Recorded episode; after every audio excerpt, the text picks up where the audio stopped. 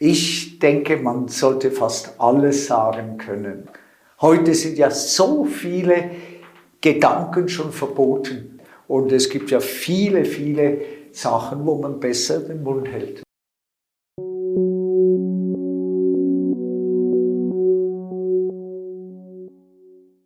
Willkommen beim Podcast des IWP, des Instituts für Schweizer Wirtschaftspolitik an der Universität Luzern. Intellektuelle Freiheit sei das Wichtigste, sagt der Glücksforscher Bruno S. Frei im Gespräch mit Dr. René Scheu.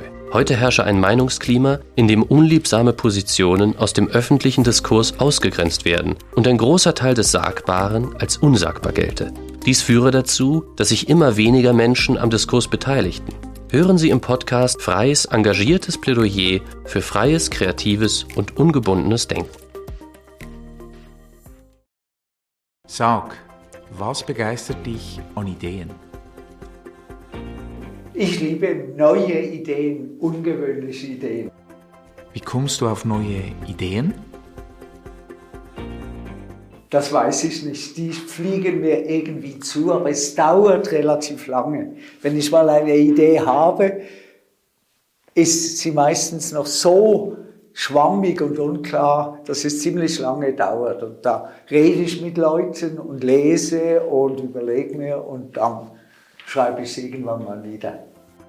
Gehst du auch spazieren, um auf neue Gedanken zu kommen? Nein, das ist nicht meine Sache. Nein, nein. Ich rede mit Leuten, das ist viel interessanter. Im Diskurs, also in der Auseinandersetzung, da, da kommt sehr viel zustande.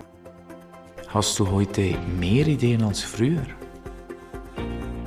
Ja, erstaunlicherweise habe ich eher mehr, weil ich äh, freier bin. Ich bin ja, emeritiert, ich muss keine Vorlesungen mehr halten und Vorlesungen zwingen einen halt das Orthodoxe zu machen. Während dem jetzt habe ich völlige Freiheit und das ist sehr angenehm. Was bedeutet dir intellektuelle Freiheit? Also intellektuelle Freiheit, das ist das A und O. Das ist das Wichtigste für mich. Gibt es etwas, das man nicht denken darf? Ich denke, man sollte fast alles sagen können, ohne andere Menschen zu belasten oder, oder ungebührlich anzugreifen. Aber an sich sollte man viel, viel mehr sagen dürfen, als man heute sagen darf.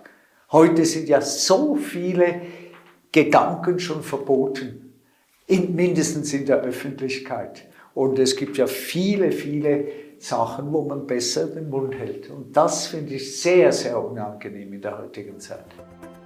Und woher kommt das?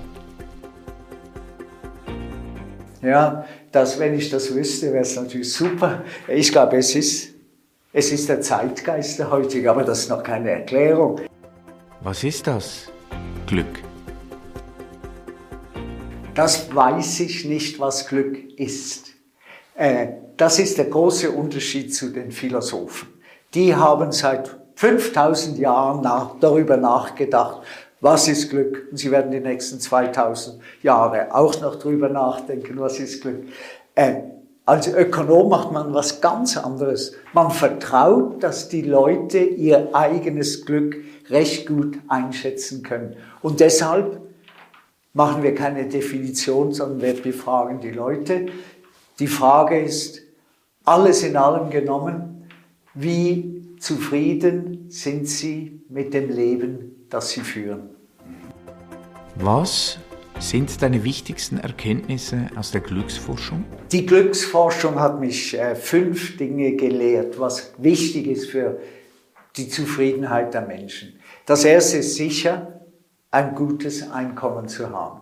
Äh, ich halte das für völlig falsch zu glauben, dass wenn man arm ist, dass man äh, gleichzeitig glücklich sein kann. Es gibt vielleicht ganz einzelne Menschen, die das können, aber im Allgemeinen überhaupt nicht. Denn wenn man arm ist, muss man dauernd an Geld denken. Währenddem, wenn man ein vernünftiges Einkommen hat, kann man leben. Und, und immer dieser Zwang, also zum Beispiel, wenn die Waschmaschine kaputt geht, hat ein Armer bereits Riesenprobleme und muss sich dauernd darum kümmern, wie kann ich das jetzt arrangieren. Wenn man ein anständiges Einkommen hat, ist das nicht so problematisch. Und was ist die zweite Erkenntnis? Das ist Freunde, Bekannte und Familie.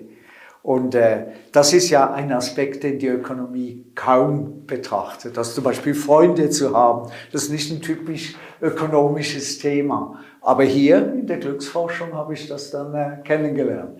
Es ist enorm wichtig, viele, viele und gute Freunde und Bekannte zu haben. Und auch andere, nicht besonders tiefe, sondern solche, die man vielleicht nur alle Monate mal trifft, aber wenn ein gutes Gespräch möglich ist, ist das äh, sehr glücksbringend.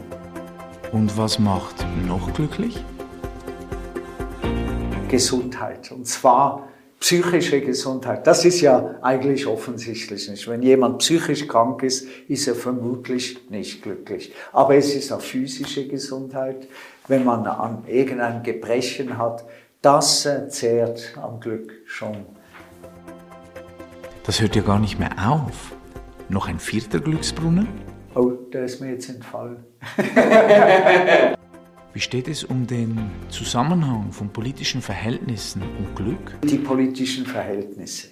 Äh, und das ist etwas, was eigentlich viel zu wenig angesehen wird. Und der Grund ist, dass Glücksforschung wird ja auch von Psychologen betrieben, und zwar sehr guten Psychologen. Und ein Psychologe denkt nie an Institutionen. Und als Ökonom ist das etwas ganz Zentrales.